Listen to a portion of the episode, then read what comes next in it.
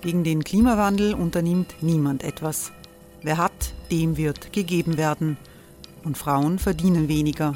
War ja immer schon so. Man ärgert sich und macht weiter. Was aber, wenn nicht? Wir haben eine Idee. Die Falter Arena macht die Bühne frei für Menschen und Projekte, die das Land verändern. Mein Name ist Eva Konzett. Ich leite das Politikressort im Falter. Und am Sonntag, den 26. Mai, veranstalten wir im Wiener Stadtsaal die nächste Falter Arena. Mit dabei unter anderem der ehemalige Politiker und Neosänger Matthias Strolz, Theresa Imre von Markter, Sonja Jöchtel von Love Politics oder Kari Ochsner von Ochsner Wärmepumpen. Machen statt jammern. Wir schauen uns an, wie das funktionieren kann. Kommen auch Sie vorbei. Alle Informationen und Tickets finden Sie unter falter.at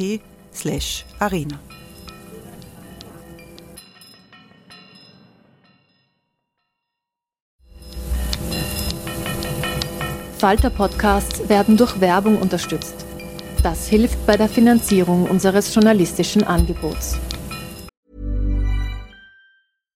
One size fits all seemed like a good idea for clothes. Nice dress. Uh, it's a it's a t-shirt. Until you tried it on. Same goes for your healthcare. That's why United Healthcare offers a variety of flexible, budget friendly coverage for medical, vision, dental, and more. So, whether you're between jobs, coming off a parent's plan, or even missed open enrollment, you can find the plan that fits you best. Find out more about United Healthcare coverage at uh1.com. That's uh1.com.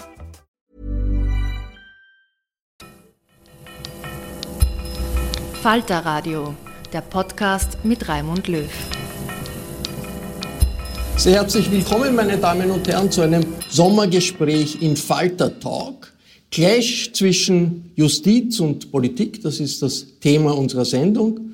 Unser Gast ist Irmgard Gries, langjährige Präsidentin des obersten Gerichtshofes und ehemalige Abgeordnete der NEOS im österreichischen Nationalrat. Guten Tag, Frau Gries. Grüß Gott. Irmgard Gries hat dieses Jahr eine Untersuchungskommission des Justizministeriums geleitet in der es um Abschiebungen von Kindern gegangen ist, nach der spektakulären Ausweisung von Schülerinnen nach Armenien und Georgien in diesem Jahr. Vor fünf Jahren, da war Frau Gries unabhängige Präsidentschaftskandidatin. Wir wollen heute einen großen Bogen spannen und in diesem Falter Sommergespräch Frau Gries über ihre äh, Erfahrungen befragen im Bereich zwischen Justiz und Politik. Mit mir die Fragen stellt Eva Konzett. Hallo. Hallo. Eva Konzett ist Chefin des Politikressorts im Falter. Wir produzieren diese Sendung aus der Redaktion der Wiener Wochenzeitung Falter. Wir sind alle online miteinander verbunden. Frau Gries, bei Ihren Untersuchungen zum Umgang mit Kindern im Asylverfahren haben Sie doch Bemerkenswertes herausbekommen. Wenn ich es richtig verstanden habe, sagen Sie im Wesentlichen, es ist Zufall, ob ein Kind, das nach Österreich kommt, als Flüchtling auch wirklich fair behandelt wird oder nicht. Ist das richtig auf den Punkt gebracht oder ist das nicht ein Skandal, wenn das so ist? Mehr oder weniger ist es so. Man wird allerdings gestehen müssen, dass es immer auch von der Person abhängt, die eine Entscheidung trifft, wie diese Entscheidung ausfällt. Und in dem Fall sind es eben die Referenten und Referentinnen beim Bundesamt für Fremdenwesen und Asyl und auch die Richter und Richterinnen beim Bundesverwaltungsgericht. Wie sie eingestellt sind, wie sehr sie sich mit dem Fall auseinandersetzen, wie sehr sie auch bereit sind, sich in die Lage dieser Menschen hineinzuversetzen. Wenn sie Glück haben und sie kommen zu jemandem, der hier ein besonderes Gespür hat, der auch bereit ist, sich wirklich damit auseinanderzusetzen, kriegen sie Schutz. Wenn nicht, na, dann haben sie Pech gehabt. Denn äh, was man sieht, ist, dass ganz ähnlich gelagerte Sachverhalte ganz unterschiedlich beurteilt werden. Und das ist nicht in Ordnung. Man muss etwas tun, um das abzustellen. Und wir haben in unserem Bericht Empfehlungen ausgearbeitet, die dazu beitragen können, dass solche Ungleichbehandlungen jedenfalls nicht mehr in diesem Ausmaß vorkommen. Eva. Jetzt sollten Menschenrechte ja eine Selbstverständlichkeit sein, vor allem wenn es um Kinder geht. Frau Gries, nehmen Sie uns ein bisschen mit in die Arbeit der der Kommission. Wo sind Sie denn da auf Hürden gestoßen? Hat man Sie frei arbeiten lassen? Sind Sie möglicherweise auch positiv überrascht worden? Wie sah da Ihr Alltag aus? Unser Alltag war davon geprägt, dass wir bemüht waren, das gesamte Material, das zur Verfügung steht, aufzuarbeiten. Und dieses Material ist zuerst einmal die Rechtslage. Das sind die ganzen Rechtsquellen, die hier eine Rolle spielen, europarechtlich, international, national. Dann haben wir uns angeschaut, na, wie schaut das im Vollzug aus? Ja? Wie wird mit diesen Normen in der Praxis umgegangen? Wir haben Entscheidungen ausgewertet des Bundesverwaltungsgerichts. Wir waren bemüht, Entscheidungen äh, des Bescheide des Bundesamtes für Fremdenwesen und Asyl zu bekommen, haben dem Innenministerium geschrieben, sie sollen uns zu vier Stichtagen 2020 Entscheidungen zur Verfügung stellen, die Kinder betreffen, Entscheidungen des BFA und natürlich anonymisierte Entscheidungen, ist klar. Und das BMI hat das abgelehnt unter Hinweis auf Datenschutz, was lächerlich ist, weil ja im Regelfall gibt es ja dann eine Entscheidung des Bundesverwaltungsgerichts, dass der Entscheidung geht das ja ohne dies hervor, was das für Sachverhalt ist. Und wenn es anonymisiert ist, wo liegt da das Problem? Also, wie soll ich sagen, die Kooperationsbereitschaft des Innenministeriums war beschränkt. Wir haben uns gedacht, das ist ja nur fair, wenn wir sagen, gebt uns Entscheidungen, Sie können uns Entscheidungen geben, die besonders die in die Tiefe gehen, die besonders gut gearbeitet sind, damit wir nicht einen einseitigen Blick bekommen, haben wir nicht bekommen. Ansonsten haben wir uns auch sehr intensiv damit auseinandergesetzt, was sind denn eigentlich die Anforderungen an ein Rechtssystem aus entwicklungspsychologischer Sicht, aus Sicht des Kindeswohls. Wie soll so ein Rechtssystem beschaffen sein, damit Kindern die bestmögliche Entwicklung, und das soll ja aufgrund der internationalen Verpflichtungen Österreichs so sein, gewährleistet ist.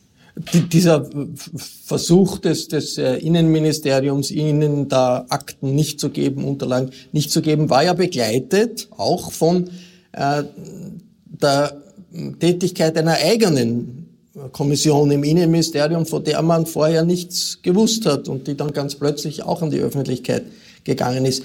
Aus Ihrer Sicht war das ein Versuch oder das Ganze eigentlich ein Versuch des Innenministers Nehammers, Ihre Kommission zu unterminieren und die Erkenntnisse zu entwerten? Eigentlich kann es ja nur so sein, aber was das Lustige daran war, dass der Bericht dieser Kommission sich bemüht, Feststellungen und Behauptungen zu widerlegen, die wir gar nicht aufstellen. Also wir haben nie gesagt, im ganzen Bericht kommt nicht vor, wann immer ein Kind an so einem Verfahren beteiligt ist, muss Schutz gewährt werden. Das Kindeswohl ist kein absoluter Grund, Schutz zu gewähren. Haben wir nie gesagt, kämen nie auf die Idee. Es ist nicht so. Das wird hier unter anderem widerlegt. Ich meine, rennen damit offene Türen ein und daher kann man das nur als Versuch werten, die Erkenntnisse der Kommission in Frage zu stellen durch einen Bericht, um dem ja Persönlichkeiten, also die wirklich einen Namen haben, mitgearbeitet haben. Nur, das geht ins Leere, weil das sagen wir gar nicht. Ne? Wir bleiben auf den Grundlagen, die nach dem Rechtssystem bestehen und wir haben uns angeschaut, wie wird das in der Praxis umgesetzt. Jetzt, mhm. Die, ähm, wir haben die Ergebnisse Ihrer Kommission entlarven die Ungerechtigkeiten im Asylwesen in Österreich, vor allem wenn es um Kinder geht. Aber wird dieser Kommissionsbericht denn wirklich etwas verändern? Haben Sie das Gefühl, das wird möglicherweise Reformen anstoßen oder Denkanstöße zumindest liefern? Ich hoffe es. Ja, die Frau Justizministerin ist ja sehr interessiert. Sie hat mit uns ein Gespräch im September vereinbart. Da will sie besprechen, was man tun könnte, um das also wirklich umzusetzen. Und es gibt ja ein paar ganz drängende Probleme. Und ein ganz, wirklich ein großes Problem ist, dass für Kinder nicht vorgesorgt ist, wenn sie minderjährig sind, nach Österreich kommen, nicht begleitet sind, dass sofort jemand da ist, der für sie zuständig ist. Das ist eben ein Unterschied. Das ist in Wien besser, in Tirol ist es überhaupt ideal, weil die Kinder- und Jugendhilfe dort sagt, also es gibt eine Bestimmung im ABGB 207 und da wird gesagt, wenn ein Findelkind aufgefunden wird, dann ist die Kinder- und Jugendhilfe automatisch obsorgeberechtigt. Und die Tiroler sagen, na, das ist ja was Ähnliches und wenden das an und die Kinder- und Jugendhilfe ist von Anfang an zuständig. Die anderen Bundesländer sagen das nicht und das heißt, es gibt also eine Lücke. Da gibt es keinen Schutz. Jetzt stellen wir, sich, stellen wir uns vor, ein 13-Jähriger, ein 12-Jähriger kommt, allein, das kommt vor. Und niemand ist da, der sich um dieses Kind wirklich kümmert, der dieses Kind berät, der dem Kind hilft und auch ganz banale Sachen. Im Winter musste ich warm anziehen oder ich weiß nicht, irgend solche Sachen. Ne? Niemand ist da, der das macht. Und das ist doch eine Lücke, die einige Wochen dauern kann. Und das ist eigentlich unhaltbar. Da muss vorgesorgt werden, dass genauso wie in anderen Ländern, zum Beispiel in skandinavischen Staaten sowieso, aber auch in Deutschland, von Anfang an die Kinder- und Jugendhilfe oder das Jugendamt oder wer immer die Obsorge hat. Frau Gries, äh, ich würde auch noch gerne ein anderes Thema äh, nur ganz kurz ansprechen, das uns diesen Sommer beschäftigt, die Abwahl des äh, Generaldirektors im ORF. Dass da ein Generaldirektor, der von der Regierungskoalition abgesetzt wird, de facto. Nicht aus inhaltlichen Gründen dessen, was er getan hat, weil das ist ja nicht in Frage gestellt worden. Wie, das ist doch eigentlich für eine demokratische, liberale, demokratische äh, System, also eine, eine, eine unglaubliche Entwicklung. Fehlt Zivilcourage der Beteiligten oder äh, warum wird sowas in Österreich einfach akzeptiert?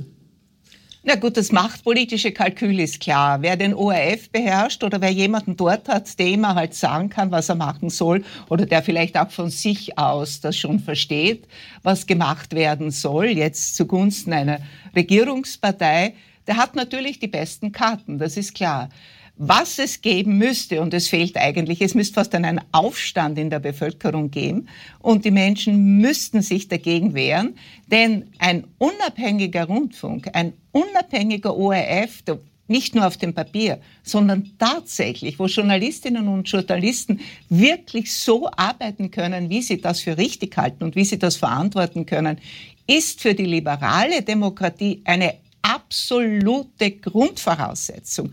Und an einem solchen ORF hängen ja auch die anderen unabhängigen Medien. Wenn der ORF Themen aufgreift, dann können die ja gar nicht anders, als das auch aufzugreifen. Also ein unabhängiger ORF wirkt ja auch in die Arbeitsweise der anderen Medien ganz stark hinein. Und daher ist es ja ein, ein Grundbedürfnis, das wir alle haben müssen, dass man nicht wieder versucht, und man versucht es ja dauernd eigentlich, hier die Hand drauf zu halten und hier eben eine Berichterstattung zu erreichen, die für die, die gerade an der Macht sind, günstig ist. Was passiert denn, Frau Gries, wenn man diese unabhängigen Bastionen nicht mehr hat, wenn es in einer Gesellschaft nicht mehr einen, eine Rundfunkanstalt zum Beispiel gibt, auf die man, auf die sich alle entlang des gesamten Spektrums irgendwie noch einigen können. Also wenn quasi die, wenn sich die einzelnen Spektren ihre eigenen Realitäten und Wirklichkeiten schaffen, wie wir das zum Beispiel sehen in den USA. Wie groß ist diese Gefahr? Also diese Gefahr, die gibt es. Auch bei uns ist ja kein Wunder, dass sie auf den ORF versuchen, Einfluss auszuüben. Und das ist für die liberale Demokratie, das ist für die Gesellschaft hochgefährlich. Ne? Das ist wirklich abschüssig. Äh, wenn man auf dieser Bahn ist, dann endet ein Staat letztlich oder wacht auf mit einem autoritären Regime. Das ist, also das ist wirklich zwangsläufig so. Denn was die wir alle brauchen, und wir, wir bilden uns ja eine Meinung, wir haben verschiedene Informationen, wir brauchen eine Institution, auf die wir uns verlassen können, wo wir sagen können, na gut, wenn der ORF das bringt, da wird schon was dran sein. Wenn Sie heute ins Internet schauen, schauen Sie die ganze Impfdiskussion an, welche absurden Ideen und hier verbreitet werden, wie viele Menschen davon beeindruckt werden. Wenn es jetzt nicht eine solche Institution gibt, die das zurechtrückt, ja, dann haben wir nur diese Kakophonie verschiedener Verschwörungstheorien oder was immer. Es bringt die Gesellschaft auseinander. Ein wirkliches Gespräch ist nicht mehr möglich, weil entweder du bist auf der richtigen Seite oder du bist auf der falschen Seite. Ja, hast du nicht dieses Video auf YouTube angeschaut? Der sagt es ja ganz klar. Impfung macht Frauen unfruchtbar oder was immer jetzt diese Absurditäten sind, die verbreitet werden. Und da brauchen wir so eine Institution. Und daher muss es ja für eine Demokratie, muss es ja so ein Grundanliegen sein. Und alle, denen daran liegt, dass wir in einer, in einer freien Gesellschaft leben, in einer liberalen Demokratie leben, die müssten aufstehen und aufschreien. Wo das passiert ist, dass äh, man sich gewehrt hat in Österreich gegen politischen Einfluss, das war aus der Justiz. Und das war doch bemerkenswert, dass sich hier die Justiz zur, zur Wehr setzt gegen äh, politische äh, Vorgaben und die, die, die, Politik hat das auch nicht sehr gern gesehen. Also der Bundeskanzler hat gesagt, ja, das sind alles rote Netzwerke, wenn da äh, gegen ihn äh, ermittelt wird. Äh, sind die Richter selbstbewusster geworden? Ist das vielleicht eine Langzeitfolge der Liberalisierung der letzten Jahrzehnte. Also ich erinnere mich in meiner Jugend, da hat es äh, an, an, der juridischen Fakultät ein RFS gegeben und die linke Fraktion war die ÖVP-nahen Studenten, die ÖSU. Jetzt ist das ganz anders. Wie, wie, wie stark ist hier ein gesellschaftlicher Umbauprozess, der sich auch in einer selbstbewussteren Justiz niederschlägt? Ich glaube, das ist eine der wesentlichen Ursachen. Und das ist natürlich dieses neue Gedankengut in der Gesellschaft, das bei den Richterinnen und Richtern genauso angekommen ist und das sie prägt. Es kommt noch was ganz Wesentliches dazu und das macht auch, also jedenfalls für mich, hat das die große Attraktivität dieses Berufs ausgemacht. Sie sind als Richterin vom ersten Tag an auf sich allein gestellt. Sie haben keinen Chef, keine Chefin. Niemand kann ihnen sagen, so muss das machen oder so darfst du das nicht machen, sondern man ist für seine Arbeit verantwortlich. Und das prägt natürlich einen Menschen. Der lässt sich nicht dreinreden. Der lässt sich nicht von einem Politiker sagen, so muss das machen oder so muss das machen. Und ich glaube, dass das schon eine ganz große Rolle spielt. Als Richterin war ich auch unversetzbar, unabsetzbar und unabhängig. Ich habe immer gedacht, mir ist völlig egal, wer da im Justizministerium ist, wer da Minister oder Ministerin ist. Mich als Richterin betrifft das nicht. Ich kann so arbeiten, wie ich das für richtig halte. Und daher ist es logisch, finde ich, und auch absolut nachvollziehbar, dass sich Richter und Richterinnen, aber auch Staatsanwälte und Staatsanwältinnen, die ja die gleiche Ausbildung haben, die ja gleich sozialisiert sind, wie die Richter und Richterinnen sich dagegen wehren, wenn man auf äußerst plumpe Weise, muss man noch dazu sagen, versucht, hier Einfluss auszuüben. Zwei dieser Beispiele haben wir gesehen im Ibiza-U-Ausschuss. Da war auf der einen Seite die Staatsanwältin Jilek, die ähm, nachgezeichnet hat, wie politisch auf sie Druck ausgeübt worden ist in der WKStA. Wir haben den Verfahrensrichter Böschel, der einen doch relativ gepfefferten Abschlussbericht ähm, erstellt hat über den U-Ausschuss. Was ist denn für Sie ähm, das, das, die entscheidende Entdeckung dieses U-Ausschusses? Was hat er denn ans Tageslicht gebracht, was wirklich ähm, das, das Land möglicherweise verändern könnte? Ich glaube, was, was schon ganz entscheidend ist, was dieser Urausschuss gezeigt hat, das ist die Banalisierung von Politik. Diese Freundalwirtschaft, die es da gibt, die Art, wie man miteinander umgeht, die Art, wie man über öffentliches Vermögen verfügt. Also das war schon jedenfalls für die, die geglaubt haben, na, das sind jetzt Menschen besonderer Qualifikation, die haben einen besonderen Stil oder was, desillusionierend, wie es da zugeht. Ja? Ich finde, das ist schon das ist schon inakzeptabel. Ja? Und man hat auch gesehen, dass es eigentlich einen Grundanstand, dass man eben gewisse Sachen nicht macht, ja, einen Grundanstand gar nicht gibt.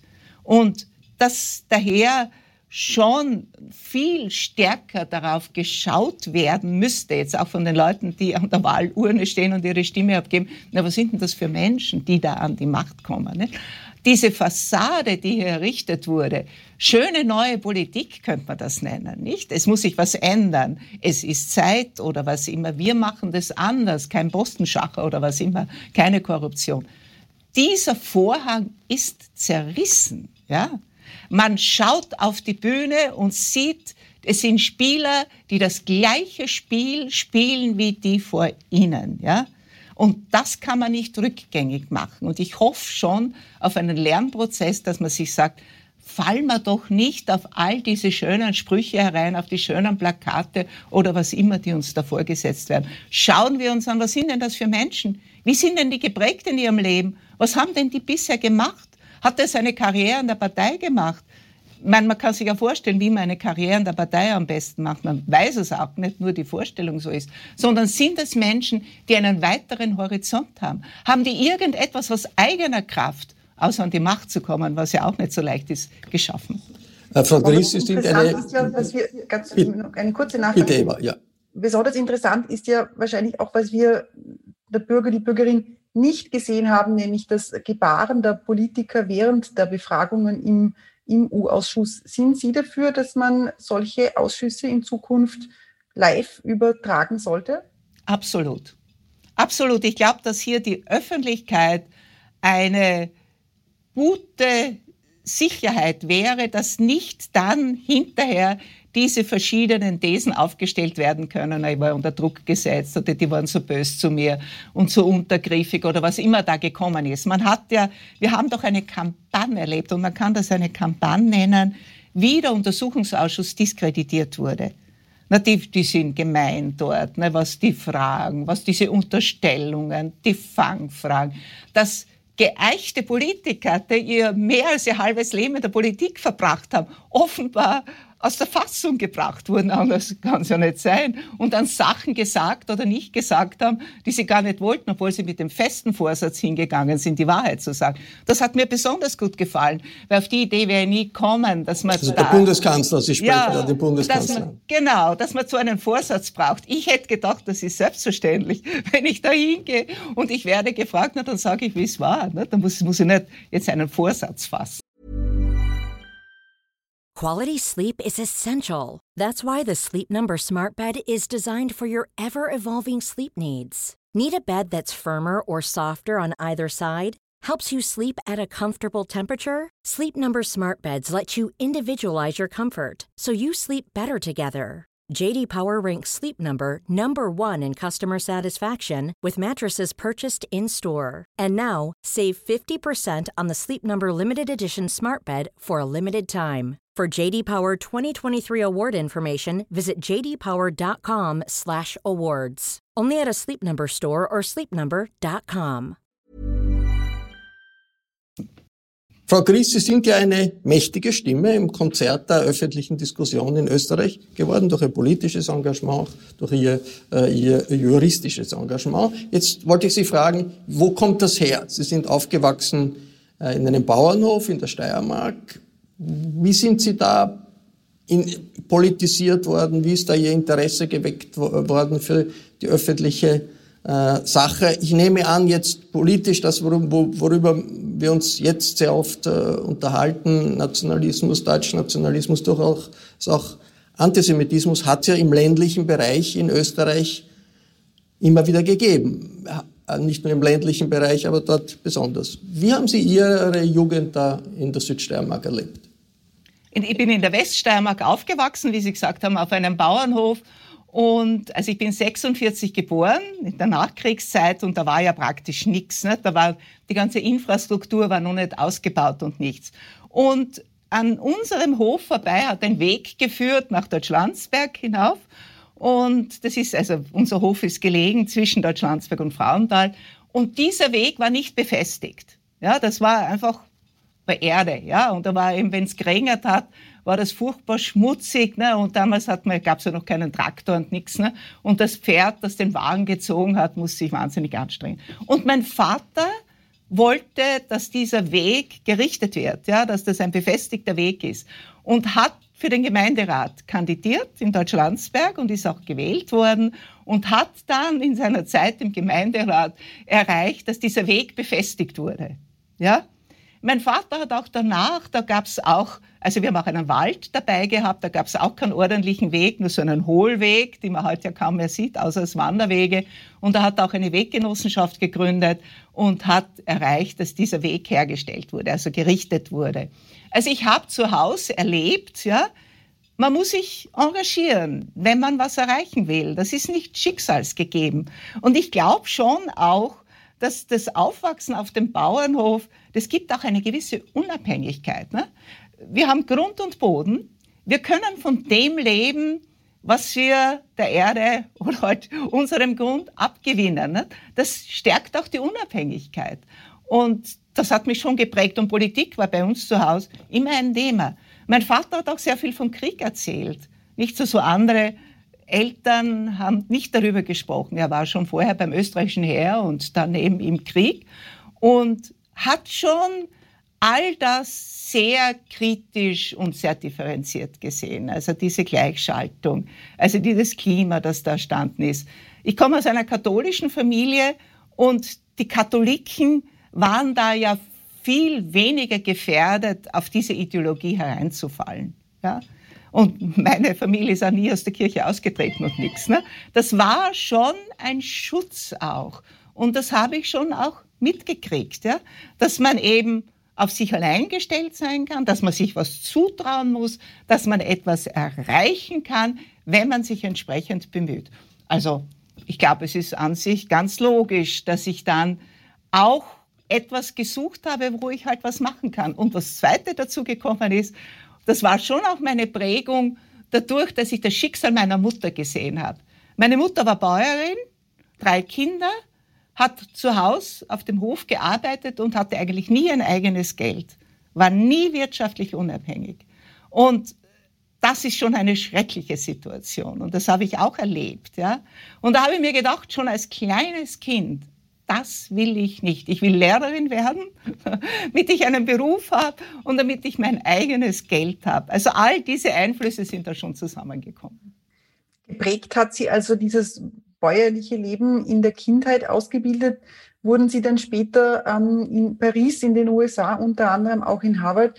Wie wichtig war es denn für Sie auch als junge Frau, da quasi dann den großen Horizont auch noch kennenzulernen, also wegzukommen, äh, nicht nur aus äh, dem Hof in der Nähe von Deutschlandsberg, äh, wegzukommen aus Österreich quasi in, in die große, weite Welt und dort auch andere Lebensweisen, Ansichten, ähm, Anreize zu bekommen. Absolut wichtig. Ich weiß noch, ich war ja in Paris, das war das sechste Semester, da habe ich einen Kurs auf der Allianz gemacht. Ich habe in der Schule nicht Französisch gehabt und ich wollte halt wissen, wie man das ausspricht, also wollte Französisch lernen. Und ich weiß noch, das war 69. Ich bin nach Paris gekommen und ich habe mir gedacht, endlich mache ich etwas, äh, was, was wirklich, was mir entspricht und was ich, was wirklich ein, ein Wunschtraum von mir war. Ich wollte immer weg. Schon als ich mit dem Studium begonnen habe in Graz, da habe ich mir immer die Plakate angeschaut über die Auslandsstipendien, gedacht, ich möchte auf jeden Fall im Ausland studieren.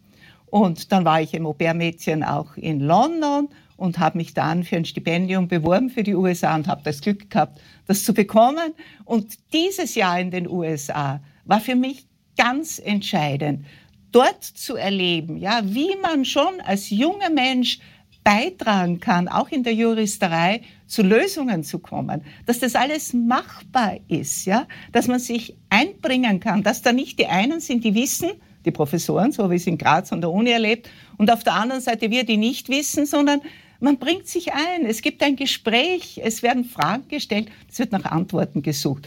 Und das war für mich schon fast, würde ich sagen, ein Erweckungserlebnis.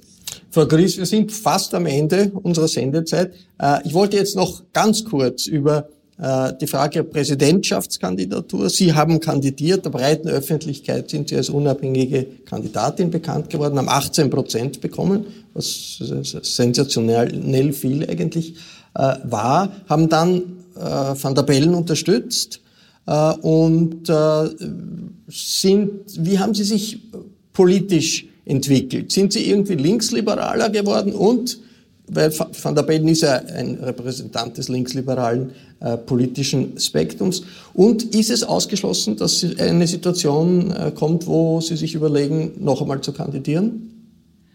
Dann in der Stichwahl war für mich klar, dass ich jedenfalls Hofer nicht unterstütze. Das war für mich eindeutig.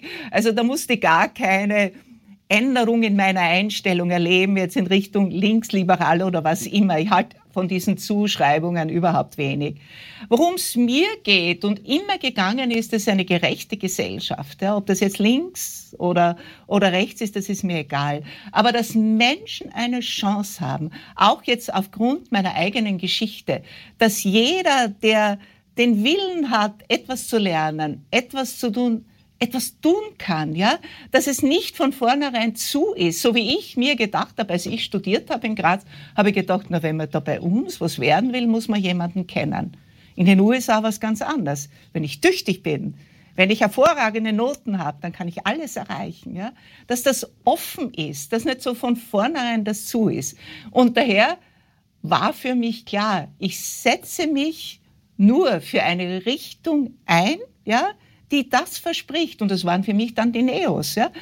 Und da hat mich der Bildungsschwerpunkt so angesprochen, weil ich finde, das ist einfach eine Schlüsselfrage für unsere Gesellschaft. Ausgeschlossen ist es nicht, dass Sie sich noch einmal überlegen, zu kandidieren für das Amt des Bundespräsidenten? Ich bin sehr froh, dass ich das gemacht habe.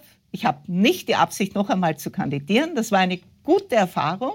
Und ich denke mir heute manchmal, nachdem ich dann ja doch ein bisschen im Parlament das kennengelernt habe, war ganz schön mutig, einfach da so hineinzugehen, ohne jedes Coaching, ohne irgendetwas, einfach das zu probieren und zu machen. Ich habe auch viele Menschen dadurch kennengelernt und das war schon sehr wertvoll, die ganzen Begegnungen, die ich gehabt habe, aber einmal genügt.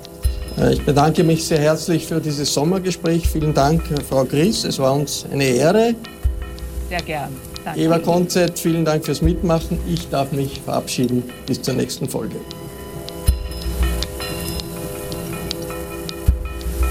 Sie hörten das Falterradio, den Podcast mit Raimund Löw.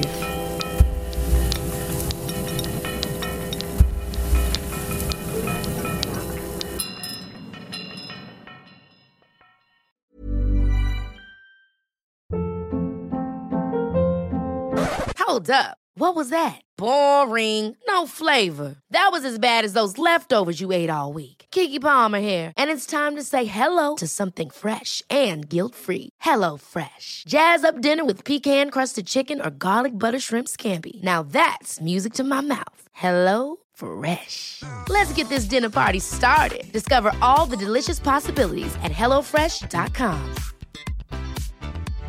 This message comes from BOF sponsor eBay. You'll know real when you get it. It'll say eBay Authenticity Guarantee. And you'll feel it. Maybe it's a head turning handbag, a watch that says it all, jewelry that makes you look like the gem, or sneakers and streetwear so fresh every step feels fly. eBay gets it. So look for the blue check mark next to that thing you love and be confident that every inch, stitch, sole, and logo is checked by experts. With eBay Authenticity Guarantee, you can trust that feeling of real is always in reach. Ensure your next purchase is the real deal. Visit eBay.com for terms.